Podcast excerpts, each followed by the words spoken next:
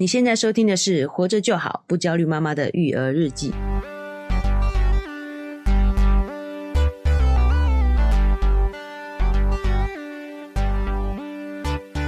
我是营养师肉圆妈，大家好，我是奶舅。嗨，奶舅。哎、欸，今天又到了我们 每周一的更新的时候了。是啊，是啊，先跟大家这个提前曝光了哈。我们这一期节目讲的话题是上瘾。哦，哎、欸，为什么会想要讲上瘾呢？难道是就是大家对我们的节目也有上瘾的感觉吗？哦，节目目前来说呢，哈是有一点上升趋势啊，哦，就有点成长，哦，但是应该还不到上瘾的程度啦。哎、欸，我朋友跟我反馈，他说他这个节目这个自信的那一集，他听了两次，哦，真的、哦，感觉也可以给自己力量，信心大增的感觉，哦，所以也可以像那种大补铁的这个用法，感觉我们也是希望有这样的一个效果啦，哦，可以帮助到呃。这个我们的听众，对，不管是自己还是小朋友，都可以更有信心。对，哎、欸，但是呢，我们会讲这个上瘾这个话题呢，其实也是主要是前一段时间大家闷在家里太久了，对不对？对，很多家长呢，就是已经没有招了，嗯，只好用出最后的压箱底的绝招，就是用手机给。跟平板给小朋友使用，对，还有游戏机，对，游戏机哦，因为大家都关在家里没事干嘛，连电视都已经无聊了，对，所以我想很多家长应该蛮担心，说，哎、欸，小孩在这样的两个月的熏陶，对，会不会养成坏习惯？哎呀，会不会就这样对手机啊，对电子游戏啊，对。电视上瘾了呢？是，好，我们这一期想从上瘾的角度来聊一聊，哦，成这个成瘾的因素来讨论一下。哦，我觉得这件事情，营养师这个角度也。很，就是想要谈谈这个话题，嗯嗯嗯，因为对于食物这件事情也是有这种上瘾的这个症状哦，对不对？对对对，到时候我们一聊一下就知道了啊。是，好，那在这个这一期的主题开始之前，我们要回顾一下星星那一期哦，因为已经没有时间录不定期更新了，是吗？对，对，对，哦，就是因为这个这段时间比较忙一点，没时间录不定期更新。那哎。欸自己这个回想一下那一期，确实也有很多要查漏补缺的地方哦，所以我们也利用这一期节目的开头呢，再跟大家补充一点。对，奶舅我也有一点想要反馈的地方哦，就是我觉得、哦、啊，我以为是要反驳，反馈，心里会这样想，因为反正我们平常都在抬杠，对不对？一直反驳你，什么要反馈的地方呢？哦，是啊，就是我觉得，其实我一直心里就觉得，就是以肉圆的表现，就连他两岁的时候开始是第一个。叛逆期，叛逆期开始会故意做。我不是那时候有讲过他，他是故意的这个故事吗？嗯，你就觉得他故意捣蛋的这种时候，我都觉得他未来一定会是一个很乖的孩子。哦，为什么？不知道，他给我感觉就是他其实是乖的，会听话的。嗯，所以我已经一直告诉自己说，我不希望教出一个就是完全百分之百乖听话的孩子。嗯，我希望放手让他做。嗯，我还是会常常给 他攻，跟听众朋友讲，已经做好心理准备了。对啊，但是还是会控制不住。是，嗯，但是听奶就跟我们讲那个例子，比方说弟弟这个年纪他在学走路而已，他跌倒你不会生气啊？对啊，他就还在学嘛，他当然会错做错啊。嗯，就是这样子想了以后呢。我反而觉得说，哇，好舍不得肉圆长大，他真的就是越来越规矩，越来越乖了，就是 会比较有耐心去面对他这些错误。哦，对对，因为我们对小的小朋友弟弟嘛，就是只有期望，没有期待，没有要求。哦，对，我觉得我对、哦、我们对小孩要求太高了。对，可是当慢慢长大的时候呢，我们会有一个时间表，我们自己的时间表、欸，我们会有一个自己的时间表，来要求小孩。对，那所以希望他可以照着这个时间表。对啊，这个也包括说比较传统的这一些呃教育理念也都是这样，他们都会有一个时间表嘛。是啊，比如说什么呃。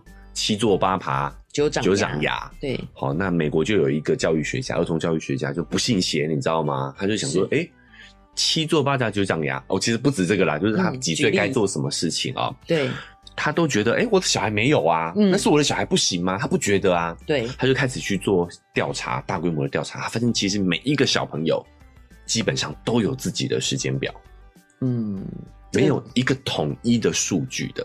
这个我觉得可以这样理解，就好像在这个年纪，其实四十公斤到六十公斤都有，他们都是健康的，平均起来要五十啊。那四十的你就一直觉得你我小孩太瘦、啊、太瘦太瘦，那六十就是我太胖太胖，嗯、其实这也是不必要的焦虑。对对，对不对？就是每一个小孩的时间表都是不一样，真的不要跟自己举例举得好 好，不要不要不要把这个。别人这个家的小孩的压力呢，放在自己的小孩身上，每个人都有小孩自己的这个时间表。对，对啊、那因为幼儿园也快要开学了嘛，嗯，所以现在那个脸书上也很多这样的故事，就是讯息。我想到就宅女小红，她就说。他们买了一盒的橡皮擦，哎、欸，跟我们那时候聊的也一样，欸、聊的一样。既然要掉，就让它掉，就准备好。甚至有比较家长提醒，就说你就是要买很多，因为刚开学的时候，甚至橡皮擦都会缺货，要囤货哎。对，就很有趣这个聊天的过程嘛。就有一个妈妈，可能不知道是不是妈妈，她说你们是不是都没有教小孩要爱惜东西？嗯嗯嗯。就是为什么要让他们这样子不珍惜东西丢橡皮擦呢？哎、欸，下面有这位小这位妈妈，你没有小孩吧？其实他们到三四年级就会比较稳定了。对，他们才一年级进去学校，有很多事情要适应。对，谁会记得橡皮擦放哪里这种事？有太多更重要的事要学了。对，还是说有时候甚至是同学借走的，你根本就还不认识对方嘛？对，是不是？就是其实有很多事情，欸、像这一个妈妈，是不是就是太用自己的想法规矩去要求小孩了？对。那为什么从这个地方开始呢？就是我觉得我有一个要刊物的地方啊。对，我们最后的结论好像稍微有一点点啊、呃、歪掉了哦。是，就我们我上一期的结论是说，自信就是做自己擅长的事情嘛。对，在在做擅长的事情的时候，你就会散发出自信的光芒。光芒对，好，但是这个东西呢，哈，其实我大概只讲到了百分之八十啦。哦，嘿，其实应该说，你的自信是来自于不只做你擅长的事情哦，是来自于你很清楚你自己能力的边界。哦，就是说你会发现，因为有很多人哦，是他在做自己不擅长的事情，他也很自信。哦，因为我知道我就是不会嘛，对，我只是试试看，我就是喜欢试。对。因为他有一个很明确的能力边界，所以他很清楚，他知道他在做这件事情的时候，他是不行的，不行是正常的，哎、欸，不行是正常，我我失误是正常的。是我们就拉回到奥运那个郭婞淳，哦，对，他在最后试的时候，他是笑着的，因为他知道这就是他的边界。就算他失败了，你不觉得当下的他也是充满着自信的魅力吗？对，开心的。他在举的时候就知道他是在挑战自我，他在尝试自己能力的边界。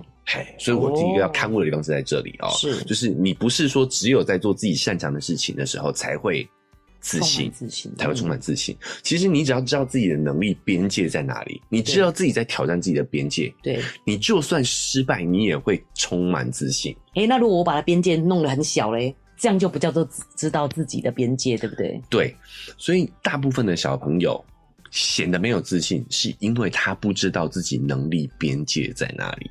他的边界是很模糊，他不知道自己行还是不行，所以他在做的那一刻都会很紧张，就很慌张，慌张，对，就没办法展现他的自信。是，那原因是为什么？为什么小朋友不知道他自己的边界在哪里呢？对啊，为什么？是因为我们想要尝试接近边界，或者是要拓展我们的边界的时候，就是在做我们不擅长的事情。对，我们肯定会犯错。是，就像郭婞淳，他没有举起来嘛。对，但是你不会说，哎、欸。你怎么没有举起来？不会，会说哎、欸，危险，不要举。哎、欸，因为我们允许他尝试，他才有可能清楚知道自己的边界在哪里。哎、欸，我觉得做家长真的不容易耶，啊，不容易。就像这个时候，其实小孩我觉得不会拿不好，但是你看到他拿玻璃杯啊什么的，你还是会真的 心脏就悬在那里。对呀、啊，真的。其实你摔了也不会怎么样啦。是啊，哎、欸，就是你就是要在。就像我讲，你要在安全的情况下让他尽量去尝试。对，他摔了，你就赶快要把他抱到一个安全的地方然后，清理一下就好了嘛。我觉得，但是这样真的还是必要有人手。哎、欸，哦，对啦，哎、啊，所以在尽可能的状况下，对，尽量让他去犯错。是，哦，但也不用焦虑，就是你自己其实是对于这个嗯错误、对失败、犯错的这个概念呢，哦，你要自己要翻转，要放过自己啦。是。对，说到放过自己，我觉得还很有趣。就是我问肉圆说：“哎、欸，你要上学了，感觉怎么样啊？” 他说：“我觉得有点紧张哦，我怕老师教的我不会，嗯，我怕同学不喜欢我。”哎呦，我就觉得天哪，这简直就是我的翻版啊！真的就是要从自己做起，哎，对对，哎，就是妈妈就是啊、呃，会把这一部分。的习惯会遗传给小孩啦，对不对？对，真的是藏不住哎、欸！你就算装的再怎么自信，这个骨子里还是一模一样耶、欸。哦，那你怎么处理这个事情？你怎么回应他？现学现卖哦。他说他有点紧张。我说是不是有点兴奋呢？因为奶就在上一集，你用催眠的。上一集讲说这两个是其实是很像的，很像的，是会交到很多新朋友，你会觉得有点兴奋呢。这样子，告诉他很棒哎，引导他去看另外一面，对不对？对对啊，然后就说又就是不会教很难的东西，就是先去交朋友，先去玩的，先让他放下这个心，这样子。对啊，所以真的哈，各位家长，你比如说哇，那我以前都都这个做错了。哦，对对对，哎，就是啊，我以前都指责他，都指责他犯错，是不是这样？就是我害他没信心的。对，哎，其实从现在开始，你只要有意识的去改变，随时都来得及。没错。哎，那我另外还要再补充一个故事，这个故事也是想讲，对我们对于失败、对于犯错这件事情的观念跟国内外的不同。是，这是什么呢？这是我一个朋友，他在国外念书的时候，然后他回国了之后，学成归国，跟我分享的故事。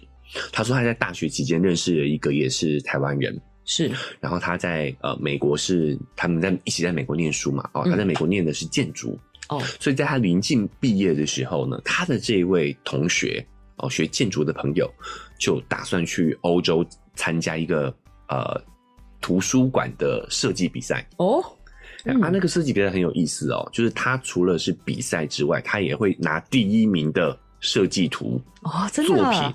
真的去盖一个图书馆哦，哦，就是它是一个旧图书馆，然后要翻新呐，哎，他就用应用这个这个方式来征征稿这样子。对，哎，那个朋友就设计好了之后就寄过去了嘛。是，哎呀，他也突破重重的关卡，然后哦，到了面试的环节，他还特地飞到当地去参加最终的评选，就对了。对，然后呢，很紧张嘛，哦，坐进走进去这个最终面试的时候，坐坐一排教授，对不对？对啊。然后每个人表情都很严肃，开始跟他讨论这个设计图怎么样，怎么样，怎么样，怎么样，他也一一对答如流。是，结果最后这个教授就说：“你的这个设计哦，对，哪都好，嗯，就是有一个错误哦。为什么你知道吗？因为他们这个欧洲很讲环保，对。然后呢，他把那个图书馆的那个电脑室设计在了顶层哦，修罗啊。”哎、欸，会有日晒，对，所以它变成是变得要一直开，常年开冷气，常年开冷气，而且要很耗电的方式去运作，因为电脑会发热。对，好，电脑自己本身就会发热，还有日晒。嗯，他就想，哇，那个同学哈，那个学建筑的同学就想，哇，完蛋了，对啊，没希望了，是对，这么这么严重的错误嘛，对不对？对，就没想到教那个教授哦，那个主考官下一句就接说，不过也没关系。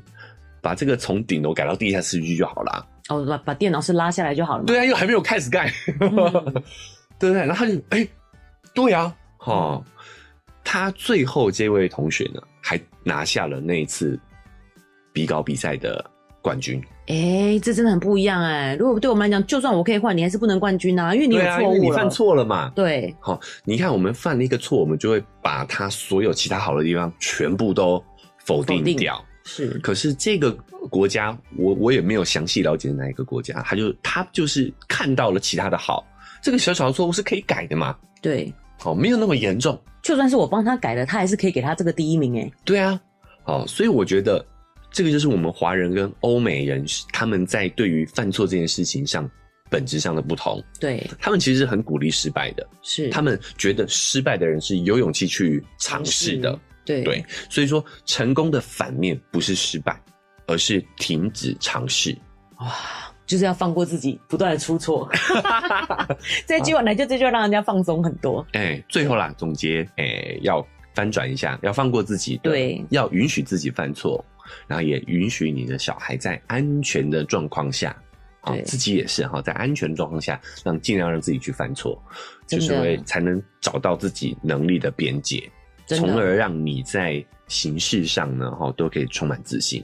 哎、欸，我真的获得救赎哎，做这个节目啊，我真的就还历历在目，自己揍肉圆，哎、然后骂肉圆的那个每一个 moment 哎。哎呦，叫你不要这样夸，我会不好意思。不好意思，对对，好就是放过自己啊，决定我决定从现在开始就是不想这些，就是过去。就对他教养上的失误的感觉哦，对，好，有意识其实就会有帮助了。没错，好哦，我们这个补充也补充了好久啊、哦。啊，对对，对，OK OK，拉回来，拉回来，这次的主题啊，就是我们要讲上瘾这件事情了。对，那肉圆妈觉得，哎、欸，这段时间也让肉圆有接触一些电子产品嘛？对，你觉得呢？肉圆有没有上瘾的状况啊？哎、欸，我觉得他没有哎、我比较担心的是他的眼睛。就是，但是其实他玩游戏，他是所有游戏都一直乱玩，反而是大人会帮他补完，你知道？因为有些游戏说两个小时你就要收成一次嘛，啊，那就万一他没有收成，这游戏就没有玩好了，啊，你两个小时还偷偷打开帮他去收成，他自己其实没那么 没有诶、欸、他没有诶、欸、他没有这样的执着、欸，我觉得哇，好想请教他为什么都不执着于游戏哦。哦，所以其实反而这些焦虑没有在肉圆妈身上展现，对。啊，因为我们电视本来就看到饱了啦，所以 对啊，所以就是我觉得他反而自己好像活出一个道理来，哦、就是他我一开始也会担心他就是被电视吸引，然后就没有办法专心做其他事情嘛。其实不会诶、欸、看久了反而就是、嗯、就知道电视是怎么一回事了。嗯，他反而会关掉电视，然后自己去写字，然后自己去画画诶哎，就是他其实久而久之，他现在对电视有时候也会觉得有点腻了哈。其实都觉得有点对不起他。如果你想要跟他玩，他反而就对电视一点兴趣都没有。嗯，有的时候只是次之的选择，对吗？其实跟我们大人一样嘛，就是无聊的时候转一转这样而已，你知道？哎，其实肉圆妈就讲了一个重点了哦，就是我们有的时候对于小朋友啊、呃，真的会过度担心呐。对，就他这样稍微玩了一下，你就会觉得他好像有点沉迷了，对，会不会沉迷？哎、欸，我们会很担心这件事情，是哦。但是其实我们要一开始先讲，大家对于上瘾这件事情，有一些可能会有一些传统的误解。我有思考到一件事，就是说，为什么你就不会觉得他写功课是不是写上瘾了？嗯，他他念书是不是念上瘾了？他一回家就开始写功课，拼命写。以前我们功课超多的，然后就要写个三四个小时，你都不觉得他这样会不会写功课写上瘾啊？对不对？那为什么他看久一点电视，你就觉得他会上瘾呢、啊？啊、呃，因为我觉得啦，我们华人呢，对于快乐的事都有点罪恶感。哦，所以对上瘾的定义就是你做快乐快乐的事情，对，嗯。但我觉得这个第一个就是要我们要翻转的地方啦。对啊，其实我写功课蛮快乐的。那你有你有对写功课上瘾这样子啊？哎，譬如说有些数学题，我就是会解啊。哦。就是我到现在有人问数学题，我还是很想解啊。哎，这是不是其实我解数学题是快乐的，并不是。并不是说我很用功，我很上进。我还举一个例子哦，像我们有时候也会考自己一些难题，对，比如说前有有一段时间，我都有点年纪了哦，很流行玩速读，知道这个吗？我知道啊，现在手机版也有，手机版也有，对不对？哦，那个时候很疯狂哎，哈，对，整本都写完，整本都写完哎，不是，而且我们用铅笔写，因为我写完可以换你写。但老实说呢，我自己没有很着迷啊，我觉得蛮蛮烦的。我对数学其实不感兴趣，是，哎，所以你看，其实数学也会让人着迷的啊。对啊，所以我觉得我们就是真的，你讲的就是对这个上瘾这个东西是一个嗯，有个错误的误区啊。对，对我们我想先跟大家分享一下现在呃科学家对上瘾这件事情的研究啦。是，第一个我们想到上瘾，一定就是想到一些违禁药物药品嘛，哦、对不对？哦，我们。对这个违禁药品的呃成瘾，已经是困扰人类社会非常多年的时间了，对，对吧？其实这蛮消耗社会成本的。对，好，所以我们科学家一直都有对上瘾这件事情做一些本质的研究。对，现在大概都有点概念，就是这些药品呢会刺激我们大脑分泌一些快乐激素。哦，你上次有跟我说这是生理性的。对，上瘾其实是现在已经抓到一些生理因素了啊，但是现在更进一步呢，发现没有那么单纯，它不是单纯的说啊，我因为为了要获得快乐而去吃这个药，其实跟我们的社会结构有很大的关系哦。嘿，他就是呃，有一个我在一开始是看到一个 TED 的演讲，他就在讲呢，科学家做了一个实验，好，还有一个做了毒品的研究，嗯。科学家呢设计了一个笼子，里面关了很多很多老鼠。哦，然后在那个老鼠笼子里面呢，放一个掺有违禁药品毒品的海洛因 K 他命的这个水。水。毒品水。是，然后老鼠在里面就喝嘛，对，喝了之后就。上瘾了，对，哎，就一直喝，一直喝，一直喝，喝到废寝忘食，连饲料都忘了吃，甚至很多都失去生命，这样子。哦，哎，所以这个毒品好危害很可怕，对不对？难怪有人用这种方法减肥，当然了，不好啦。对，对。会，因为会废寝忘食，对，哦，肯定会瘦哈，是。瘦到会嗝屁哦，会死掉的。但是呢，而且也不健康，不漂亮啊。对对，哦，这个时候你看，为了追求快乐，吸食毒品嘛，对不对？但是另外呢，哈，科学家就另外在打造了另外一个叫老鼠天堂哦，就是呢，它在这个一样的笼子里头呢，是放了很多的玩具，嗯，哎、欸，然后呢，安排了很多的那种滚轮呐，哎，滚轮会跑，对，然后呢，放满了食物，而且呢，哦，男女这个一对一对配好，公寓，哎，连这个性生活都帮你安置好了，对，好，在这个情况下，他发现居然没有老鼠愿意去喝那一杯毒品水，在这个天堂里还是有那个毒品水，对。但是他们不会去喝，他们不会去喝那个毒品水。哦，也就是说，其他的快乐可以取代它。对，也就是说，我们来我们的这些不快乐，我们为什么要靠药品来获得快乐呢？其实科学家慢慢发现，其实是因为我们在生活当中找不到其他让我们快乐的刺激源。其实是诶，我们在医学上也有听到这样的事情啊。对，所有人在就是。手术什么都会打吗啡啊，嗯嗯，那你为什么手术结束后不会说，呃，我还要一点吗啡？这样子？哎、欸，对啊，你就恢复正常生活，又大部分的人是不会有瘾头的。哎、欸，没错。哦，若伟妈提醒了我哦，其实这个实验的开头就是因为这个原因。哦，那时候是二战的时候嘛，是。啊，吗啡其实就是安非他命，对，哦，它其实基本成分是一样的，嗯，好，那所以那个时候二战的时候，一堆阿兵哥在打仗的时候受伤，都打吗啡啊，对。哇，那个时候全美就觉得哇，惨了惨了，这些人回来，一堆瘾君子要回来破坏我们美国社会了。对，就后来发现没有啊，为什么？因为这些阿兵哥他回到了正常社会之后，他有了正常的社交、正常的工作，他步上正生活步上正轨，他也就不会再去吸食那些东西了。就真的是在军营太苦闷的啦，你在异地，然后没有其他的东西啊。欸、对，所以呢，就因为这个实验哦，是呃，葡萄牙。好，根据了这些实验结果，就是在两千年的时候就把吸毒除罪化了。哦，因为他发现他惩罚这一些吸毒的人，是给他定罪，让他进监狱，出来有了案底。他发现这些人他更难找到工作，更难回归正常社会，对，更难在生活当中找到成就感跟快乐。是，所以他就很大的概率又会回去。吸毒的生活又堕入这样子的对循环。哎，那葡萄牙其实，在两千年以前哦，它是也是毒品非常泛滥的欧洲国家，是对啊。然后他没有想到呢，他在两千年除罪化之后呢，他的吸毒率就大幅的降低。哦，真的啊？对对对，是有效果的，非常有效，就降低了百分之呃五十。其实简单来讲，就是他只处罚贩卖的人，吸食的人是无罪的。好像，所以现在大家也差不多是这样做。我们只有乐界所嘛，嗯嗯嗯，其实是贩卖的人才是有罪的。对，对，这个是一个大方向。是，好，那我再跟你讲另外一个也是相关的实验啊。这次不是老鼠了啊，每次都迫害老鼠。对啊，这次是迫害猩猩。哦。更进阶的研究，哎，更进阶的研究。我那时候做实验就是这样，那个教授直接问说：“你敢杀猩猩吗？” 就，就是直接问，因为就是做完老鼠，然后你就要再做更高阶的，的，因为要接近人嘛，更接近人，就灵长类了啊、喔。这次得了灵长类了，他们把那些呃一群的猩猩，嗯，全部都打这个毒品，让他们每一个人都成瘾。是好，然后呢，把笼子打开，把他们放回这个。园区里面，让他们在园区里面自然的生存。嗯，啊，不久他们就会产生类似人类的社会阶级嘛，啊，就是会有一个猴王、猩猩王，然后分层嘛，啊，这个是他们传统的动物性的社会阶级。是，他发现呢，原本这些猩猩都是已经成瘾的，对不对？对。放出去之后，有了社会阶级之后，是在社会上层的那些人，哎，欸，不吸毒了。哦，哎，但是在这个族群的底层的猩猩。依然还是有毒瘾，那中间的呢？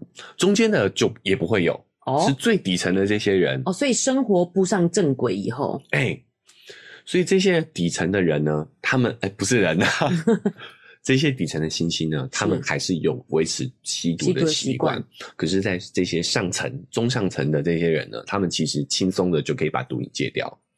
就是生活对一样，生活不上了正轨。对，哦，这个是灵长类的，是。所以科学家总结他说，其实呃，上瘾有两件两个原因，两个成因呐，哈，就是第一呢，当你有感受到压力的时候，你就很容易会这个成瘾的现象。是，哦，这个压力不是说你的工作压力、生活压力，而是生存的压力。是哦，哎，当你发现你在族群的底层的时候，你生存压力增加。你的对于快乐的敏感度就会降低，所以你会发现，其实我们为什么会成瘾呢？就是因为我们在社交，我们在社会当中找不到定位跟快乐。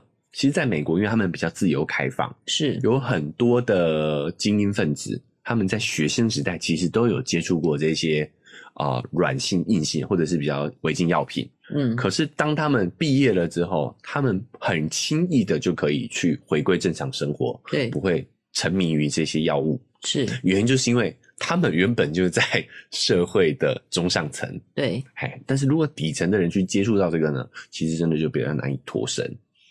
可是那所以要接触到了，就是如果接触、嗯、没有办法没有接触到，就还目前还是 safe 的这样。对，所以我们的误解是什么？我们一直以为呢，毒品有一个 hook，有一个钩子，像钓鱼一样，嗯、我们只要咬上，哇，就被勾住了。其实不是，很多时候是我们被大环境逼着去。愿者上钩。我们现在讲就是，我们告诉大家说，所以原来其实你是找不到其他的支持，嗯，你会容易对一些东西上瘾。对啊，所以其实你需要找的是一个你有热情可以支持你的事情，这样子吗？呃，简单来说，就是要有一个给予你反馈的人际关系网。其实小朋友也是啊，哦，所以其实是人际互动的关系。对啊，其实小朋友也是啊，就像你讲的嘛。肉圆，他当我们有给他关他关注的时候，他根本是不屑看电视，不屑打电动的。是，其实就是因为我们忙嘛，对，没有没，没有时间关注他，他才去做这件事情。是，他如果能够得到我们的反馈，得到我们的关注，他根本不会对这件事情产生快感啊。对，没错。对，最大的快感还是来自于我们嘛，还是跟人的相处。对，所以这个这一些实验呢，哈，破解了我们以前对于上瘾这件事情的误解。我们都觉得是说有一个药性，有一个钩子，会让我们对这个药品或这件事情成瘾，让我们很快乐，然后我们就离不开它。对，但是其实如果我们可以在生活当中获得其他的正向的情绪能量的话，是，我们是不会那么容易上瘾的。哦，哎，这第一个，我们对于小朋友的关注跟支持是呃很重要的。哦，你讲到这个，我就想到他最近啊，我们开始有一些课程嘛，嗯，他就可以自己上课，然后跟朋友玩得很开心哦。然后又刚好那一天我在煮饭，他本来拿椅子都拿来说要跟我一起煮饭，嗯，他可能看我忙，或是我的表情，就是觉得说啊，你怎么来了这样的感觉？因为你知道小孩其实帮忙煮饭，你没有真的帮到嘛，就是你一定要比较闲的时候，其实他才能帮你煮饭。他就说还是你自己煮好了，然后就回去看电视了啊。然后再加上我现在都要。就是带小孩，带弟弟睡觉，嗯，然后没想到我哄完弟弟睡觉，回去陪肉圆睡觉的时候，肉圆居然已经睡着了，我就有一股有点失落的感觉，就是哇，小孩真的长大，他独立了。我跟你说，因为接下来他要开学了嘛，对，等他交上了朋友，就一连串的事情啊，让我整个心情，然后我是不是就是没有这个人际支持了？他有了这个外界的。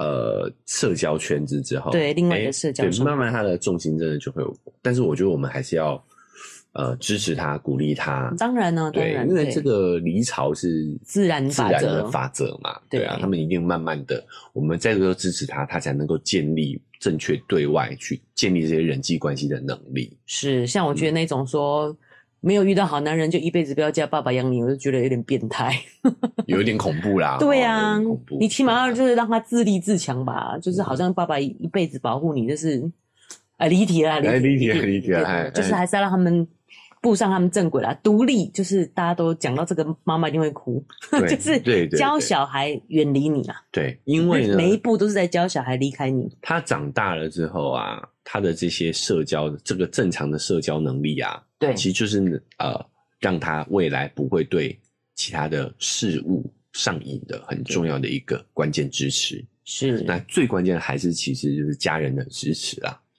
哦，如果他可以从家里得到足够的正向能量、正向情绪的话，其实他就是在外头也比较不容易去啊、呃、接触到一些诶容易上瘾的东西。这个算不算题外话？嗯。嗯但是有一点就是自己爆料，欸、就是我们那个时候开始有 Messenger 嘛，欸、记得吗？对，是叫 Messenger 吗？嗯，然后开始会有一些人奇怪的人加你嘛，奇怪的人，嗯，没有，因为我们现在也讲，有些人是沉迷于网络世界、网络交友，爸妈都很担心，对对，对不对？就是说你交了什么样的朋友不知道，然后还跟人家私奔去了这样子，嗯，可是那个时候就是有一种我不知道哎、欸，然后就有人一直丢那个一一束花给你，我就跟他说，可不可以拜托你不要这样，我跟你又不认识，然后就他就生气哎，我想说是我该生气吧，就是我一直觉得被冒犯的感觉啊，啊你没有骚扰，对，被骚扰的感觉，啊、他就说不要这么骄傲啊，什么什么，就我就、啊、我我告诉他说，我就是跟家人很好，我我不需要就是 从这边获得这样子的关、啊、关心关爱成就，对对对，我才就是其实对跟家人的关系紧密的话，就是比较不会有这种。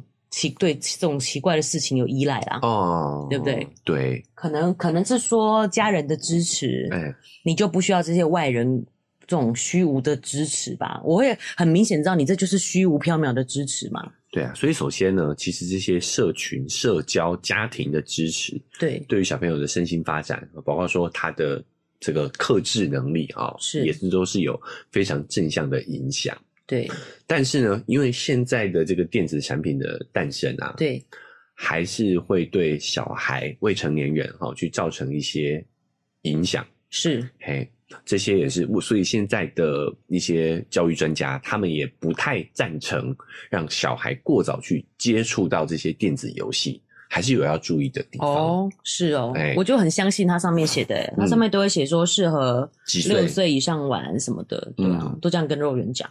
诶、欸，这个研究都持续在进行啊，因为你要知道，我们人类接触这些电子产品，也不过就这几十年的事情。对啊，你看，像我们小时候都没有这些东西、喔，还没有屏幕，对，诶、欸，还没有屏幕哦、喔，所以呢，也慢慢有很多很多的研究，也有一些就是学者有提出一些小朋友过早接触一些电子产品的问题啦。是哦、喔，他说，首先呢，第一个呢，就是你会发现这些电子游戏哦，他们的色彩都非常的鲜艳。我们的节目吗？喜欢的话要订阅追踪啊！如果你使用的是 Apple Podcast，记得给我们五星好评。如果你觉得很有收获，欢迎你分享给你的朋友，这对我们来说很重要哦。另外，在我们的文字说明栏位呢，有我们的赞助链接。如果你想支持我们的话，点一下这个链接，五十块钱请我们喝杯咖啡，就让我们更有动力把这个频道经营下去喽。谢谢你们。对，我也很受不了哎，他就会觉得 肉云就觉得那些衣服哇好漂亮，我说正常人然后会穿这样上街，上街就跟一堆亮片呐、啊，然后怎么、欸、对啊，就包括说他们的那些呃，这个就是他玩的是厨房游戏，有没有煮饭游戏？那些锅碗瓢盆都非常的鲜艳漂亮，华丽，哎、欸，水果也都是哦饱和色，对、哦，正常哪会有那个那种那么红的苹果啊，对不对？哈，但是呢，就是这些鲜艳的颜色呢，是大自然界没有的。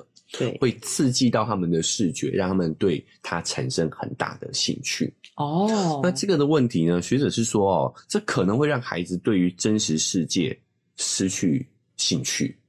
诶，我也很感冒这件事情。比方说，我们就是小孩吃草莓，嗯，就已经是够好的，就是类似草莓。饼干啊，芒果啊，不芒果，馒头啊什么的，嗯，你就看得出来那个色泽就是是染出来的。哦，它因为这个这个其实就是叫做有呃学术上叫超长刺激，超长？哎，长时间吗？不是，超越？尝试的刺激，超越常超越正常的刺激，常态的刺激。就我们的但我们真实世界没有那么鲜艳嘛，对。对，没有那么的五彩缤纷，是，尤其是在家里。对，我们通常都没有家徒四壁啊，哦，但是装潢不会那么鲜艳，会比较冷平淡一点。对啊，我们就是一种对风，所以你会发现在家里啊，这些电子产品很吸引，很吸引小朋友的注意。是啊，因为相对之下，其他东西都相形失色。嗯，我觉得零食也是这个道理，都好多鲜艳的颜色哦，鲜艳的颜色受不了。对啊，所以这个怎么解决？你会发现在大自然里头，就会也有很多。鲜艳的颜色，花对蝴蝶啊，对都很绿也是漂亮的绿嘛，对湖水也是漂亮的湖水嘛，色度也是很饱和的，所以这个东西是比较值的。是你在家里相对就比较没有那么的色彩鲜艳，我们是比较雅致一点的，雅致一点的路线，冷淡风，冷淡风哦。现在还有那种工业风，家里的水泥墙的，小朋友在家里都都快呆滞了哦。对哦，所以其实常出户外。就会帮助他哦，哎，让他重新建立对真实世界的兴趣。对啊，我们也有聊过，他们其实出去也是充满好奇心耶，对，探索。第二个就除了颜色之外，就是动态的东西哦。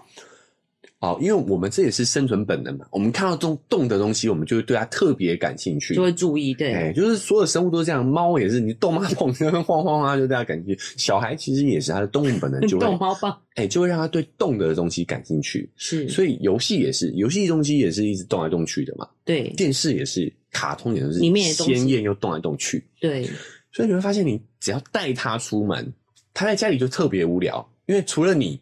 没有东西会动，甚至很多时候你都不动。对啊，你自己在办公啦，哈，办公，work from home 嘛，哈，在家办公都不动啊。对，所以他就觉得超无聊啦。哦，哎，所以如果你带他出去，让他带他出门，你会发现所有东西都在动。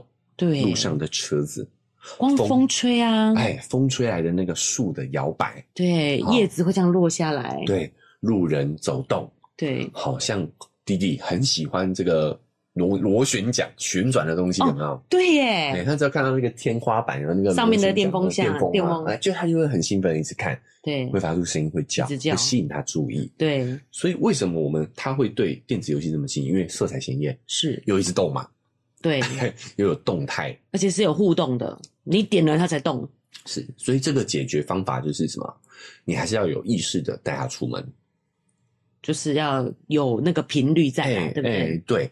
就是呃，让他对真实世界又重新产生兴趣。是，好，很多国外哦，他们现在啊，带小朋友去玩沙，对，都不买那些玩沙的玩具给他们了，欸、都直接拿厨房那一些淘汰的锅碗瓢盆。哦，我还想说不买，就是没有给他们器具。哦，让他们怎么样对这些锅碗瓢盆产生兴趣？哦，用真实的器具，真实的器具。就是，其实就是在建立他们对真实世界的连接嘛。对，我会一头栽进游戏的世界里头，跟真实世界产生连接。对，哎，这个是第一点哦。是，第二点呢，其实就是什么啊？在游戏世界当中，它的世界观是简化过后的，是非常二元分立的，是就是会有好人。坏人，我们就是扮演好的那一方，然后我们去攻击攻击坏的那一方。我们也不过问坏的那一方做了什么事情，你打他就对了。是，很多游戏都是这样子，对不对？对。好，然后包括说，它也是过度简化了。比如说厨房，我们刚讲做菜这件事情。哦，对。切菜其实是很累、很辛苦的，是是不是？训练他们的小肌肉。哎，对。但是呢，他把它简化了，他就要画一下。哦，对，就切的超漂亮的，就切的超整齐的，对不对？他只要丢到里面，按一个钮，很快速就煮好了。是，他把那个无聊的过程全部都已经去除了。对，这个会让他们对于这个社会产生过度简化的这个思维模式，是很容易对真实世界的这些无聊的部分失去耐心。嗯，就是要做一些长时间的手做的部分，它就比较没有。对啊，好，包括说还有一些以前会有一些游戏会有什么偷菜啊，这些其实也都是为跟现实世界有相悖的。是，啊，这个部分呢，我们怎么预防呢？你说相悖的意思，说你不能去偷别人的菜，这、啊、这当然了，这可以偷菜吗？不行啊，不行啊。有另外一种就是，就是你随便浇一下水，它就会长大啊。这个也是他们真实种植不会有的这个情形。哎，对，对，就是我们要注意这一点。哎，肉圆他有拿烤兜了呢，削苹果，削苹果，我觉得很厉害，哦，很厉害。是，哎，肉圆妈就讲到了，其实这个的预防方法哦，对，就是呢，要在有玩游戏哦，最好还是在大人的关注下，也不是关注，就是你要关心他玩了些什么游戏，哦，你知道他玩什么东西，对，你偶尔要。提示他要这个引导他，是知道这个游戏是过度简化了我们真实世界的。对，比如说，我觉得我很呃欣赏肉圆妈一点，就是他会让肉圆去厨房，哦，真的去切菜，真的去煮菜。对，观察他可以做的部分呢、啊。对，找到他可以做的部分，真实的让他参与。对，他就不会觉得他煮饭就像他游戏。对的那个样子，这么的简单，这么的鲜艳，这么的快速，这么的方便。对，比方他有玩什么欧苏西啊，切苏西的时候，我讲说哪有那么好切，对不对？就是也可以提醒他，带、欸、你去切，对，真的切一下，真的去切一下，然后就那边慢慢切切切切切的外形有疤，那没关系，慢慢炒炒都可以吃啊。对对，好，就是你要让他有有意识的去引导他了解真实世界不是这个样子的，是游戏为了好玩，它简化了这个过程。对，哦，所以不是不行玩游戏。让他分得出来真实跟现实社会跟游戏的差别。对，要在家长的这个关注底下，哦，一方面也是担心他去玩到一些比较。呃，NG 的游戏啦，关注是要到什么程度啊？因为有时候我们就是想要放空，才丢游戏片给他，丢 iPad 给他。哦，比如他在玩的时候，你看一眼啊，看看这个游戏是在玩哪一个方类方位的，啊，哦，哪一个类别的，比如说厨房游戏。你就可以偶尔带他真的进厨房，有空的时候，你说：“哎、欸，我们下次也可以来做松饼啊。欸”哎，对，对对对，就是哎、嗯欸，可以跟他产生一个话题跟连结，是哦，他就不会沉浸在那个游戏世界里头的。就像我们讲的嘛，对，他如果可以跟你产生连结，他对游戏是不会产生太多兴趣的。对，那一次我有点受不了，就是他开始想，就是他要做冰棒，对，就是可能因为游戏做起来太简单了，哦，游戏做，所以他才会削苹果嘛，就要让他自己手做。哎、欸，结果嘞？其实也不错吃啊，只是就是让他知道实际过程是这样嘛，他就没有再要求要做冰棒，算不算是一个让他面对现实？对啊，其实这就要延伸到第三点哦，是，就是呢，游戏你为什么这么好玩哦？就是游戏有一个很令人上瘾的机制，就叫即时反馈。哦，是，哎，他按一个钮。马上就会发出声音，对，甚至现在都很厉害，都还会震动，是，哦，甚至然后他只要做了一点什么事情，就会有给他很明确的反馈，是，会有给他奖励啊，哦，对，会有给他这个钻石啊，对，对不对？会给他加时间啊，会有一些音效或者是呃是动画来反馈他的很多很多的动作，是，所以就会吸引他一直一直去不断的去尝试。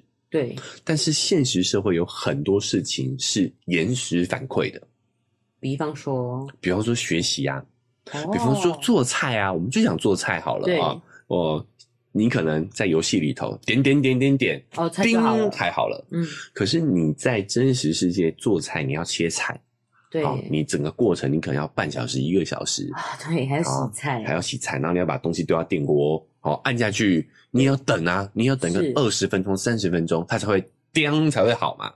难怪肉圆都会问、嗯、好了没啊，好了没啊？对，对你才会吃到这个东西嘛。对，这就是游戏世界跟现实世界的差别。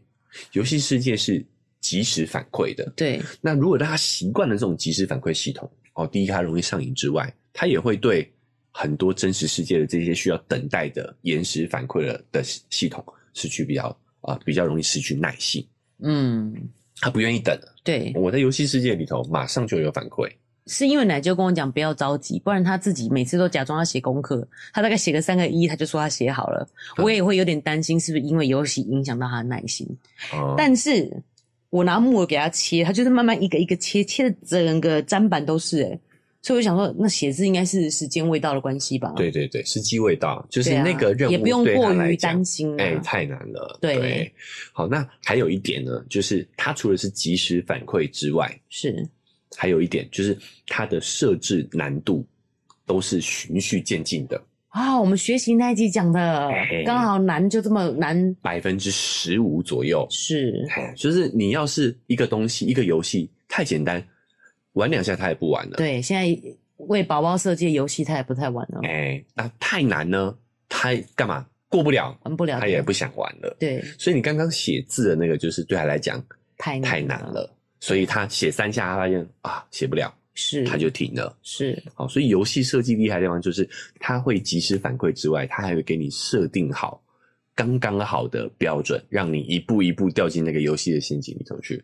哎、欸，那如果像他那个写字不写的，我。该怎么反应比较好呢？我是就是无视啊，OK，你写完作业 OK 了，这样子。没有，他本来就越级挑战了啊。对啊，对啊，他是学英文字母都有，对哦，对啊，那他说还没学到那里啊，因为肉圆妈是没有让他提前预习预习的嘛。有去上一些唱唱跳跳的英文课啦，啦，但是没有手手写的那种。对对对，等到等到他年纪到了，上学了，他慢慢自然而然就会了。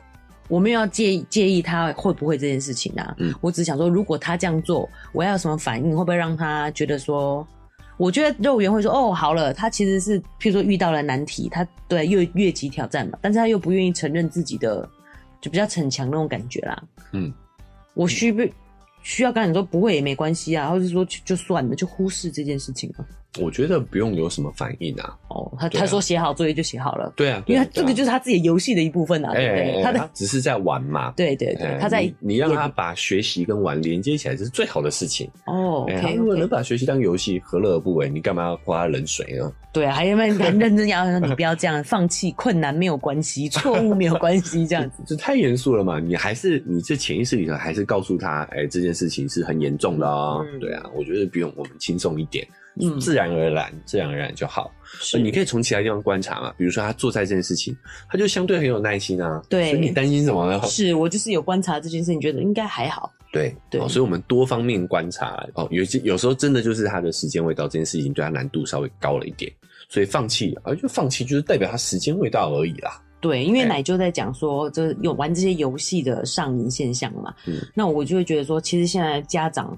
很少没有给小孩玩游戏的啦，嗯，不然也是很厉害，就是所以就多少会担心啊。就像我这样去观察说，哎、欸，他这么容易放弃，是因为游戏玩太多了，也不用有这样子的滑坡思维嘛，这种滑坡思维，滑坡思维，对，就是可能他的年纪还未到，要多观察，不用急着去反驳他，去否定他。对，所以关于及时反馈这一点哦，是。我们还是一样，就是我们其实可以跟什么游戏学习嘛，对。他就是在真实生活当中没有得到我们的反馈嘛，对不对？对，所以我觉得我们一样嘛，就是如果他可以跟你产生互动，你可以给他及时的反馈，是。好，你甚至可以设置一些难度任务给他。对，我我觉得我观察肉圆妈其实都做得很好，我就我觉得这最关键就是煮饭这件事情。哦，哎，就是你会安排他可以做得到的事情给他做，对。对吧？然后呢，这个整个过程你都是给他及时反馈，对对，因为你必须要看着他做啦，然后也就是有大力的称赞他这样子，对，所以你会发现肉圆他其实对游戏对他来说只是一个备案，对，他真的很无聊，他也发现大人都没空。对，他就去玩游戏。对，但是等你有空的时候，你比较好玩啊。我我当然想要跟你玩嘛，对不对？有点像老人家闲暇时间，就是哎消遣用的，消遣用的。所以你反过来，你应该，哎，所以你这么想，肉圆很成熟哎啊。哦。反过来，当我们在指责小孩沉迷游戏的时候，我们应该想想看，为什么小孩宁愿玩游戏都不跟你玩？是不是你比较不好玩啊？我承认啊，我不就不好玩啊。所以其实我刚刚也讲了嘛，那三点也就是让你变好玩的，让你变成一个有趣的家长的关键嘛。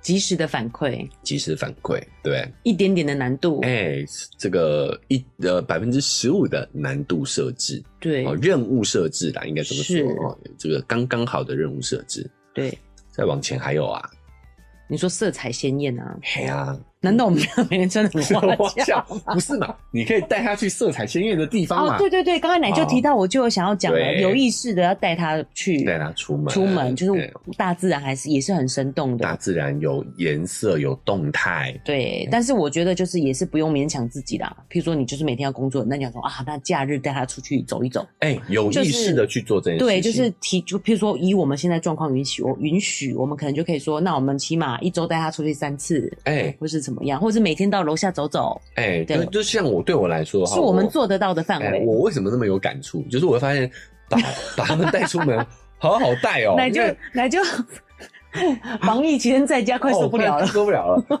就是因为我们在家，他的关注力就在你身上，因为只有你会动啊，对，弄你。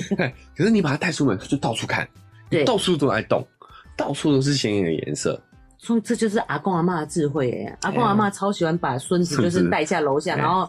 跟跟邻居开杠啊，啊邻居小孩一起玩啊，这样子。对对对对，就是这样带小孩真的是比较轻松的，他不会一直关注在你身上。对啊。然后你又可以跟邻居互动。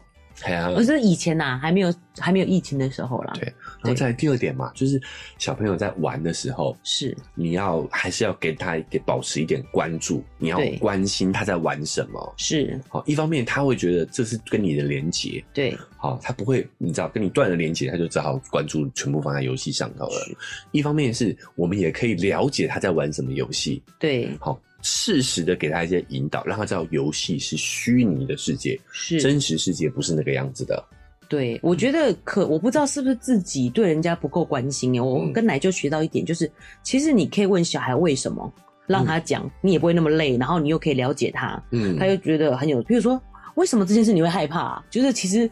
你把如果一般家长可能会讲说，这有什么好怕的？哎哎、欸，对不对？如果你问他说为什么你会害怕，然后他就开始讲他的，其实你也蛮轻松的。对啊，对啊，对，就是一样嘛，把你的关注放在他身上。对，你说这有什么好害怕的？其实你还是把关注放在自己身上。我不觉得害怕啊，你干嘛害怕这样子？你看，你还是只想到你自己。对，对，所以我就说问问他的感受这件事情很方便，你就也不用思考要跟他讲什么，聊什么。对，对啊。好，所以我们今天就要讲上瘾这个部分哦、喔。对，其实一方面是想先跟大家分享一下，现在我们现代的科学家们对上瘾这件事情是怎么看待的。对，哦，有的时候是人际互动，是社社会结构的关系，才导致人们对于可能物品或者是或者是药物上瘾。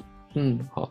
那反过来说，如果小朋友或者甚至我们自己哦，拥有足够足够的社群支持、社会关系的话，是，其实我们也可以让自己身心都维持在一个比较健康的状态，就不容易你对什么事情成瘾了啊。嗯，那另外一点就是电子产品，就是小朋友现在很常接触的嘛。那我们也有检查到这几个问题，就是会让他对现实社会产生一些误解，或者是失去兴趣。是。好，但是我们现在其实也要完全禁止小朋友去接触这些东西是不可能的啦，啊、太难了、哦。我们要面对现实，我们要工作，我们有事家事要忙。对，哦，所以在让他接触的状态下，我们要把它当成是一个工具。对，就我们也不要给自己压力啊、哦，完全不让他碰。对，哦，我们是什么适时的？比如说你给他用的时候，你都要限制时间。对，好、哦，然后呢？哦，你也要有计划性的哦筛选游戏，然后呢，也有也要记得，就是你要他带他去接触更有趣的这个真实世界。是，哎，然后游戏是这件事情，我也有想到。比方说，有些游戏你就会禁止他嘛，说总不准玩。换、欸、个角度，我说为什么你想玩这个游戏？嗯、其实去理解一下他，我觉得也是个不错的一个方向。对，其实总归来说，我们玩游戏目的就是为了快乐。对，所以你禁止他，你把他的快乐拿掉了。是。你要让他去做不快乐的事情，让他去学习呀，去写作业呀，去做家事。对，你用不快乐的事情来取代快乐，这是不可能的嘛。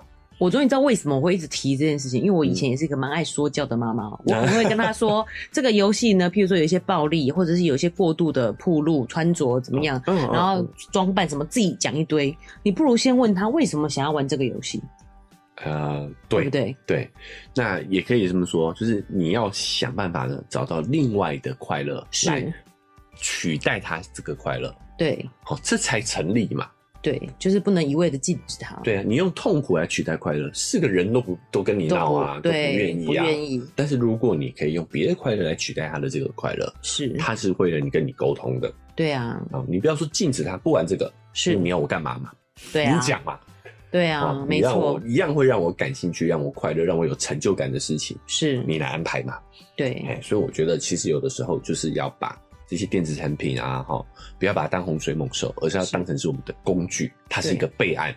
对，好，我们要向跟肉圆学习，对对对，把它当一个备案，是，哎，它是让我们育儿生活可以偶尔放松的一个出口，对，让自己整个放松一下。对，那反过来，我们其实好好的规划这些东西，都会成为我们的助力。你是说这些工具？电子还有电子电子器具？对，我觉得如果就是奶舅今天提供了这些方法，让我们对上瘾这件事情有更清楚的一个看法，而不是一味的讲只想禁止。嗯，就觉得你讲的这种华人社会对于快乐事，然后就会有愧疚感，哎，对不对？内疚。对，就是呃，我们用什么方法让他把这个当成一个工具，一个备案？当有更好的事情的时候，更好玩、更值得关注的事情的时候，嗯，他可以去做这个事情。其实我自己也有这样想、欸，哎，哎，因为我在照顾肉圆的时候，就只有我跟他两个，嗯，有点苦闷，嗯，所以我会玩一些游戏，嗯，然后我就想说，我是不是上瘾了？有点夸张。可是我发觉，如果我有事要办、要出门一整天的时候，我就不会碰游戏，嗯，这是不是就是一个？刚好就是因为你有社交生活的时候，你就不会沉迷于游戏这件事情。啊，对啦，这个也是让大家不要焦虑的地方哦。嗯，就是所谓的成瘾哦。对，就是你明知道这件事情不好，你不能做，你还是控制不了，是，这才叫成瘾，这才是上瘾。对，就是你做这件事情你是痛苦的。哦，你边玩游戏边内疚边自责，但是你还是忍忍不住，无法不打开它，打开它。这样才是上瘾的哦。哎、欸，如果你是有意识啊，我今天就是想玩两个小时，放松一下，对，这个是 OK 的，这个不是成瘾。哎、欸，你这么讲我就能理解嘞。就像我们吃甜食也是一样意思。哎、欸，我是有意识的犒赏自己。对。然后我觉得我今天做的很棒，我就鼓励自己，我吃一个我最喜欢吃的巧克力之类的。对对。或者是我就是发现这个真的不行，我真的不能再吃，我肥死了，可是我还是一直往嘴里塞，这就是病态的成瘾了。这就是成瘾了。嗯，对啊，所以一样延伸到减肥也是一样。一样，你要找其他的事情去关注。我我吃，你就不要有罪恶感嘛。对啊，你就是要快乐。是，所以我觉得我们华人对于快乐这件事情的罪恶感，其实是非常需要去调整的。对，而且像那样子成瘾的感觉，你就会吃无限的多。嗯，你有意识到自己在吃，你反而就只会吃一个两个。哎，因为你想要逃避，所以你就觉得自己好像没在吃，所以你一吃一堆。对啊，对，就你，你当营养师的时候也常遇到这个问题啊。是，你问你的这个咨询对象说啊，你今天吃了什么啊？我都没有吃啊，然后但是一直腻有没有？对，对，就是很明显，很明显。好，是，所以就是这样，就是你要有意识的去注关注自己的感觉啦。这一点提就是来就提出这点也是非常重要的，就是不用太焦虑。当你成瘾是你觉得不行，你还。没办法控制自己去做，对，所以其实要到上瘾这个程度，我觉得应该有点难度啦，还很远啦。对啊，其实那个真的都是还差很远。对，所以你关注一下自己的感受是。如果你是哎、欸、真的想要去做这件事情，这件事情会让你快乐的话，还远远不到成瘾。对啊，就是我们对我们华人社会真的就是对快乐这件事情有愧疚感，不能太享受，嗯，对不对？对，所以我们对小朋友也是啊，就过度的要求，好像。他想玩一下电动，你就觉得你是不是成瘾了？嗯，对不对？其实只是他可能在外面取回来需要放松一下，对对，对，放空一下。嗯，有的时候你的支持啊，反而是会让他可以放下哦，这个让他着迷的事物的关键，是真正的关心呐、啊。对，好啦，那我们因为时间的关系，我们这一期的分享也到这边告一个段落了啊。对，哦，那不管你是用哪一个平台收听的呢？记得追踪订阅，哎、欸，没错。那如果你是用 Apple Podcast，要给我们五星好评，哎、欸，感谢你。对，那你有什么问题呢？也可以在那个留言处留言。另外，我们还有一个 Gmail，哎、欸、，Gmail 可以写信给我们，哈，看你想要讨论什么话题都非常欢迎。对，哦，那我们还有一个赞助的链接在我们的文字说明栏。对，哦，你如果想要支持我们继续把这个节目做下去的话呢，哦，可以给我们五十一百。好，让我们，请我们喝杯咖啡，哎、欸，就会让我们更有动力哦。对，好，那我们这期节目就到这边告一段落啦。好，拜拜，再见。